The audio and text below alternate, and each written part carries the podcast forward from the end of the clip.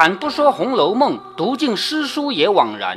欢迎走进猫哥祥说《红楼梦》，我们一起品味中国古典小说的巅峰之作。好，我们看到刚才他们抓阄抓出两个来了，其中一个呢是很难很难的设父，其中另外一个呢是很容易很容易的，类似于剪刀石头布，就这么简单。探春说：“我吃一杯，我是令官，也不用宣。”什么意思啊？还记得贾宝玉前面行那个女儿悲女儿愁吗？贾宝玉是自己先喝一杯，然后才开始说：“我行令，你们必须听我的，要不然的话，凭什么我们都听你的？是不是？先喝一杯，你才能做令官。”他说：“我吃一杯，我是令官，也不用宣，只听我分派。也就是说，我说到谁就谁就开始，便命人命取了令头、令盆来。什么叫令头呢？其实就骰子。”你知道这个字念骰还是念头吗？呃，念什么？我们经常有人说骰子，骰子，比如说那个就是那个那个东西，一扔出去，一点一二三四五六，是吧？嗯。这个字为什么会有人念骰子呢？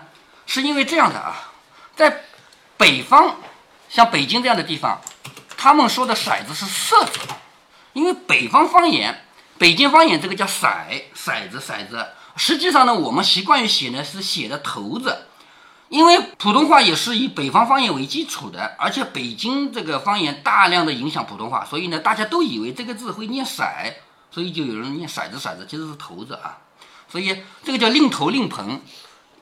你令盆什么？就是一个碗啊，那个骰子往碗里扔啊，知道了吗？嗯。啊，拿来了，从秦妹掷起，秦妹肯定是宝琴嘛，从她那扔起。按下自取，对了点的两个人是负，扔到了谁？谁和谁是一对啊？好，宝琴一扔是个三，秀烟、宝玉等都扔不对，直到香菱放扔了个三。哦，原来规则是这样的，我扔了一个三以后，好，下面你们再扔，你们谁扔到三的跟我是一对。所以呢，秀烟、宝玉都扔的不对，直到香菱也扔了一个三。宝琴笑着说：“只好室内生存。”啊，什么叫室内生存呢？因为薛宝琴和香菱他们是一家，香菱不是薛蟠的小妾吗？是不是啊？好，也就是说只好室内生存，就是说他们自己家人来参加战斗了。若说到外头去，可太没头绪了。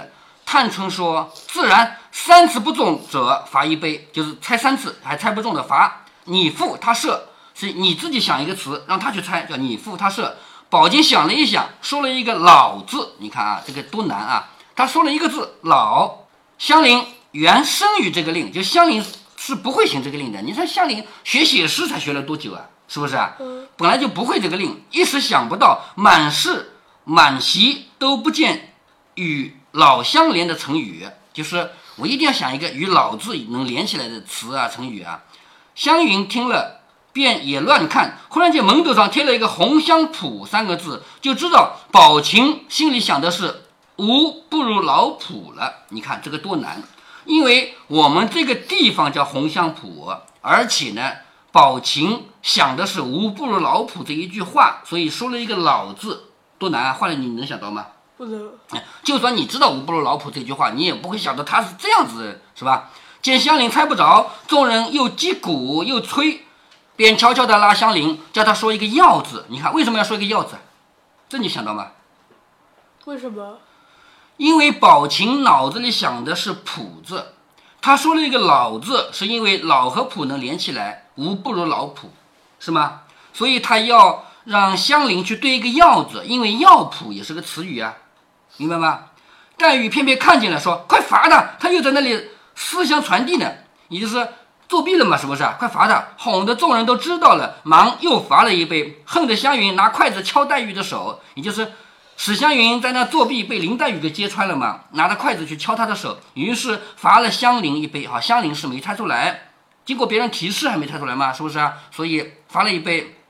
下面是宝钗和探春点对了点子。好，下面是宝钗和探春这两个极为聪明的女孩了啊。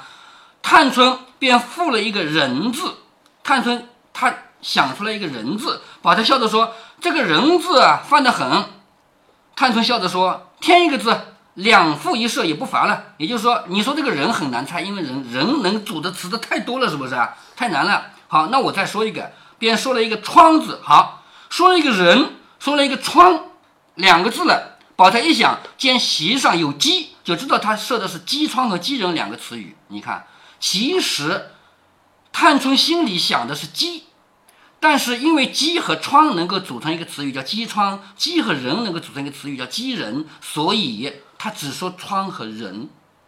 那么这样一来的话，就猜出来了吗？于是他就说了一个十，为什么呢？因为鸡栖于石，这是一个成语，所以两个人一笑，各饮一杯。好，如果你在现场，你都不知道他们说的啥。你看啊，其中一个人说人窗，第二个人说石，好，两人一笑，各喝一杯，结束了。你猜得懂、猜得出来吗？什么意思吗？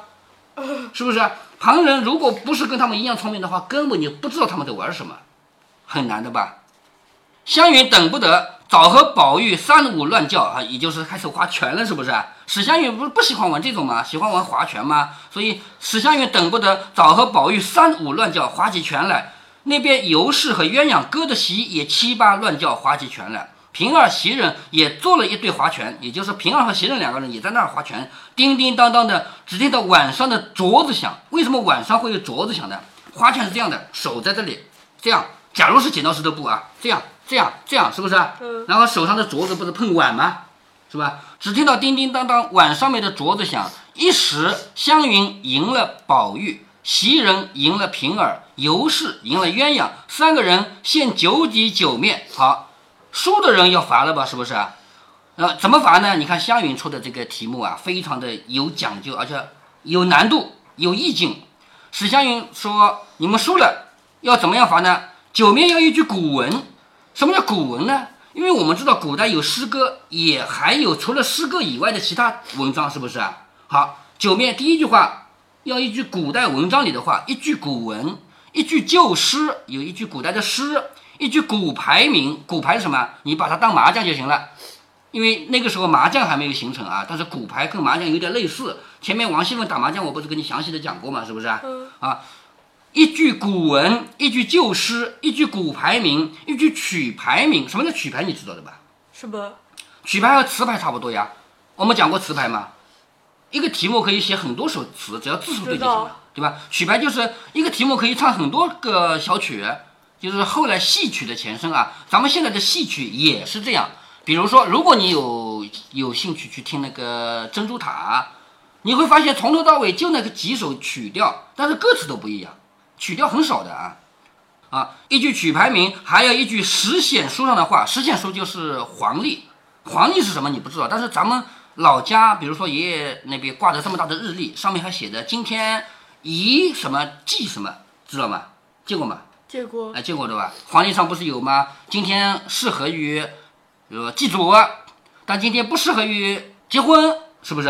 嗯。老有这样的吗？好，你看这个。他要这么多句连起来，一句古文，一句旧诗，一句古牌名，一句曲牌名，还有一句黄历上的话，五句话连起来还要凑成一句话，就你不能随便说一句啊，随便说个五句连起来不行，连不起一句话来不行，还要凑起来成为一句话。然后呢，酒底要一个关人设的果菜名，就是他们现在不是在吃吗？还有一个。跟人事有关系的菜名，众人听了都笑着说：“只有他的令比别人唠叨，倒也有意思啊。就是这个令这么难，但是挺有意思的。”便催着宝玉快说。宝玉说：“谁说过这个啊？也等着我想一想，是不是？这东西这么难，也让我想一下。”黛玉便说：“你多喝一盅，我替你说。你看林黛玉绝顶聪明，你喝一盅酒，我替你说。”宝玉就真个喝了酒，听黛玉说啊。下面你看啊，林黛玉说的话一定是符合林黛玉的这个人的。命运和性格的，他的一句古文是什么？落霞与孤鹜齐飞，学过吗？学过。哎，学过。落霞与孤鹜齐飞。那么现在林黛玉说这句话，你能感觉到她的意境吗？特别是孤鹜，一个孤单的一只鸟，感觉出来林黛玉的意境吗？感觉出。哎，对，林黛玉是一个孤单的嘛，一个人住在舅舅家，是不是啊？他没有知音，除了贾宝玉以外就没有知音了，是不是啊？好，落霞与孤鹜齐飞，这是一句古文。还有一句诗呢，叫“风急江天过雁哀”。这首诗呢是王勃的，啊，是唐朝的，就是一首诗啊。前面这句是王勃的《滕王阁序》里的，后面这是唐朝的另外一首诗，“风急江天过雁哀”。好，咱们先不说这个诗本来的意思啊，你说从林黛玉嘴里说出来的这个风吹得很急，江上一只雁过去，发出悲哀的叫声，能感觉到林黛玉的命运吗？？no，是吧？好，然后却是一只折竹雁。折竹雁是什么呢？折竹雁是那个骨牌里的一个九点，九点他们那个时候叫做折竹雁。好，你看这三句话能连起来的吗？落霞与孤鹜齐飞，风急江天过雁哀，却是一只折竹雁，连得起来的吧？是不是啊？并不是生搬硬套硬扯起来的吧？好，叫的人九回肠。什么叫叫的人九回肠啊？就是这只雁这样叫，叫的我们很悲哀，是不是？那九回肠是一个曲牌名。这是鸿雁来宾，鸿雁来宾是什么呢？是黄历上写的，指的是什么？指的是秋天过完了，很多很多雁往南飞了，鸿雁来宾。一句古文，一句古诗，一个古牌名，一个曲牌名，还有一个黄历上的话，整个连起来是一个悲哀的意境，是不是啊？这是林黛玉的命运，也是林黛玉的心境嘛，对不对啊？嗯好，我们看啊，说的大家都笑了，说这一串倒有些意思啊。林黛玉又拈了一个蒸瓤，就是一个菜。九底说：“曾子非官隔院瞻，何来万户捣衣声？”这个蒸和瞻也许在古代同音吧，反正咱们现在不同音，是不是啊？那么蒸是什么？蒸是我们吃的这个东西，叫蒸瓤。瞻是什么？瞻是那个洗衣服敲打下面的那个石头，衣服放在石头上再敲敲嘛，是不是啊？他说蒸子和瞻并不是一个意思，哪里来听到千家万户敲衣服的声音？这个是刚才史湘云说的最后一句话，应该是什么？应该是一个有关人事的果菜名。结束了吧？他的令，令完，鸳鸯袭人等都说是一句俗语，都带了一个寿字的，不能多罪。好，什么意思呢？鸳鸯和袭人他们不也输了吗？他们也要行令吗，是不是啊？可是鸳鸯和袭人他们能行这么高雅的令吗？不能不能怎么办？那就说一个跟寿有关的话嘛，因为毕竟是过寿的嘛，是不是啊？大家轮流划了一阵，这上面湘云和宝琴对了手，李纨和秀烟对了手。李纨附了一个瓢字，啊，这个瓢是那个葫芦一切两半就可以做那个舀水的东西啊。李纨说了一个瓢字，邢岫烟说了一个绿字，两个人会意各饮一口。你看，我们根本就看不懂。李纨说一个瓢，邢岫烟说一个绿，两个人都说嗯很好，各喝一口，结束了。你懂吗？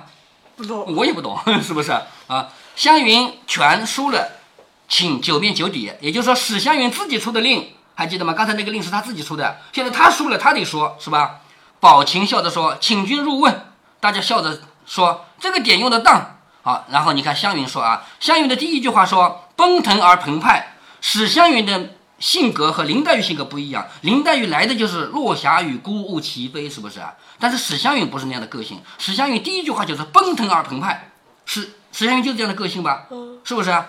好，这是古文啊。第二呢是一句古诗，“江间波浪尖贴涌”，这是一句古诗。然后不是应该是一个骨牌了吗？需要铁索揽孤舟，铁索揽孤舟是骨牌里的七点。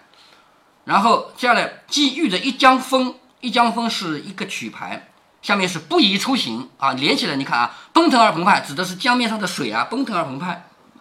江间波浪接天涌，也是江面上水翻，这个水花翻得很大，需要铁索揽孤舟，就是船只在江面上很难行走了，要用铁链把它连起来了，是不是啊？既遇着一江风，遇到了江面上还刮大风，最后一句话不宜出行，是不是连起来也是完整的一句话？嗯很巧妙吧？这是史湘云说的啊，说的众人都笑着说：“好个揍断了肠子的，怪到他出这个令，故意惹人笑。”也就是说，史湘云自己出的这个令，史湘云自己答的这么好，哎呀，这个想这个词要想断了肠子的。只听他说九底，湘云接下来也搞笑了啊，因为接下来还有一个结束，就是从这个上面拿一个吃的东西来说，是不是啊？啊，刚才林黛玉不是拿了一个蒸瓤吗？是吧？好，史湘云拿了一个什么呢？拿了一块鸭肉，拿了一块鸭肉以后呢，见碗下面露出了半个鸭头，就是那个鸭子有半个头啊，只放在那个鸭肉的鸭子底下的。他把那个鸭肉拿起来一看，下面还有一个半个鸭头，于是捡出来就要吃那个鸭脑子。旁边人不要催他吗？哎，还没完呢，你怎么吃起来了？是不是？快说呀，是不是？好，史湘云说：“这丫头不是那丫头，头上哪讨桂花油？”这个话一说呢，旁边的丫头就不放过他了。那个是吃的丫头，我们是丫头，你怎么把我们扯在一起了？是不是啊？所以史湘云这个人的搞笑个性，就通过这样两句话给说出来了啊。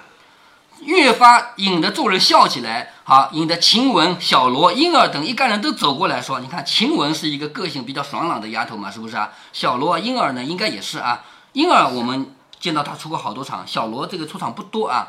啊，这几个丫头都走过来说：云姑娘会开心人，拿我们取笑，快罚一杯才罢。就是你说就说吧，你还要带上我们，是不是啊？整见的我们就该擦桂花油的。也就是说，你刚才说这个这个丫头不是那个丫头，头上哪里有桂花油啊？”你怎么知道我们就该擦桂花油的？倒是给每人一瓶子桂花油擦擦。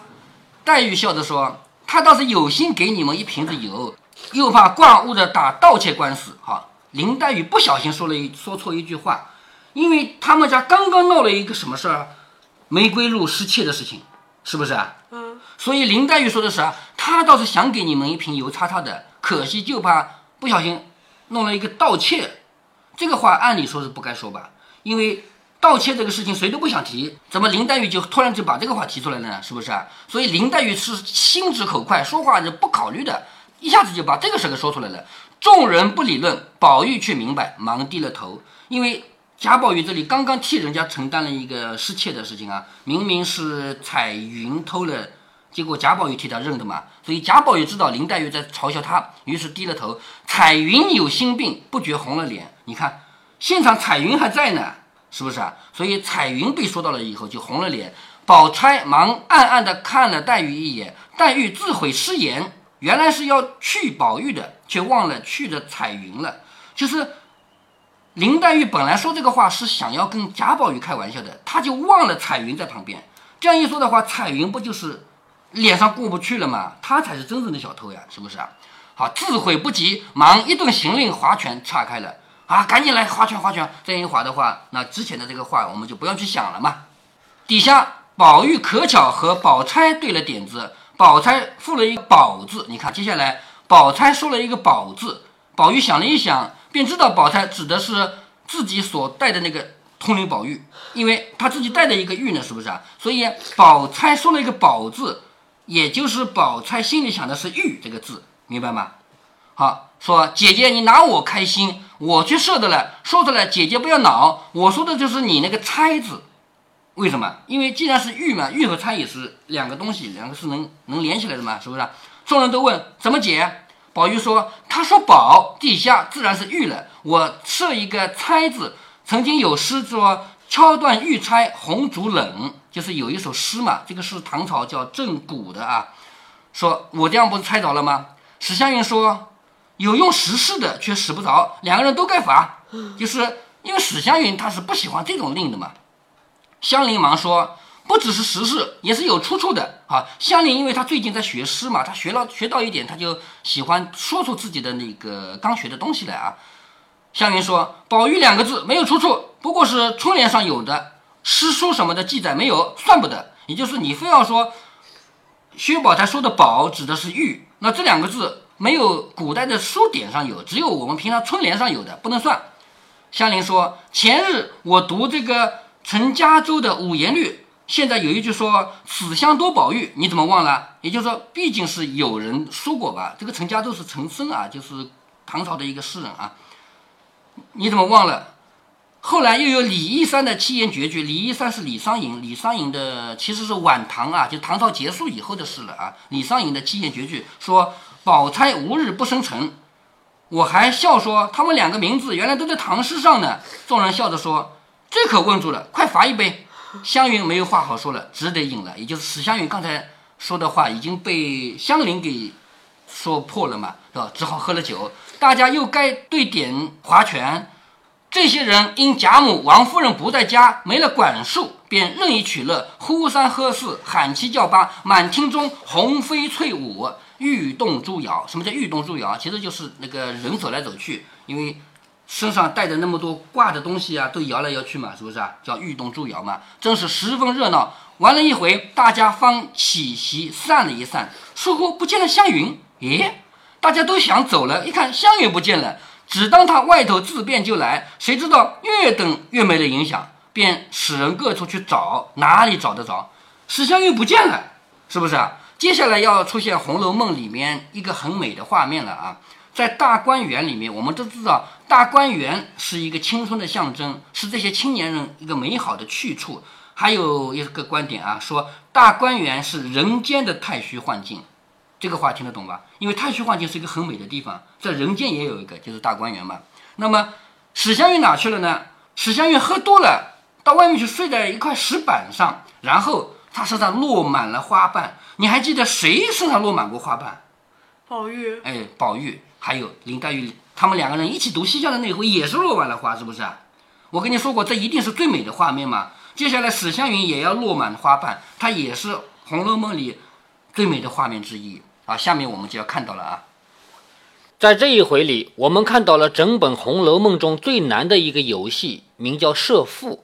注意，猫哥说过这是游戏，就连前面的海棠诗、菊花诗也都是游戏。站在我们今天的角度，经常有人会把唐诗宋词拔高到无比高大上的艺术。也有人说《红楼梦》是了不起的文学巅峰，而持这种观点的人，往往对咱们当代的流行歌曲之类嗤之以鼻，觉得听一听都会脏了自己的耳朵一样。但是实际上，在唐朝的时候，唐诗就是个游戏，或者说是当时的流行歌曲；在宋朝的时候，宋词也就是个游戏，也就是个流行歌曲。就连咱们现在正在读的《红楼梦》，在曹雪芹生活的那个年代，也没有什么了不起。就是一个没有多少人关注的闲书杂书。我的意思是说，每一个时代都有可能过于拔高那些已经失去的东西。现在失去了唐诗的环境，所以大家都不写了，然后才有人觉得那是一个高不可攀的艺术。实际上，对于那个时候的读书人而言，他们写个诗，可能跟咱们今天写个微博段子一样，写的时候只要略加思考，写完了觉得有些趣味，如此而已。站在今天的角度，我们写好微博段子也就可以了嘛？谁说这些就不是文学？谁说这些就不包括的人生的思考了？至于古人玩的那些，有些太难的，像设赋这样的游戏，让它消失就消失吧。你把它当艺术，也不可能把它救活。如果您觉得猫哥的读书分享有益有趣，欢迎您点击订阅，这样您将会在第一时间收到猫哥的更新提醒。如果您有什么要对猫哥说的，不管是赞还是批评，不管是提建议还是唠唠嗑，欢迎您在喜马拉雅平台留言。我说的是在喜马拉雅平台，其他平台不是我发布过去的，所以您留言我看不见。您也可以加猫哥的公众号，四个字“猫哥在线”。您还可以加猫哥个人的 QQ 或者微信号，都是五位数三三七五幺。如果您加猫哥的微信号，猫哥会直接把您拖到听友群里。好，再见。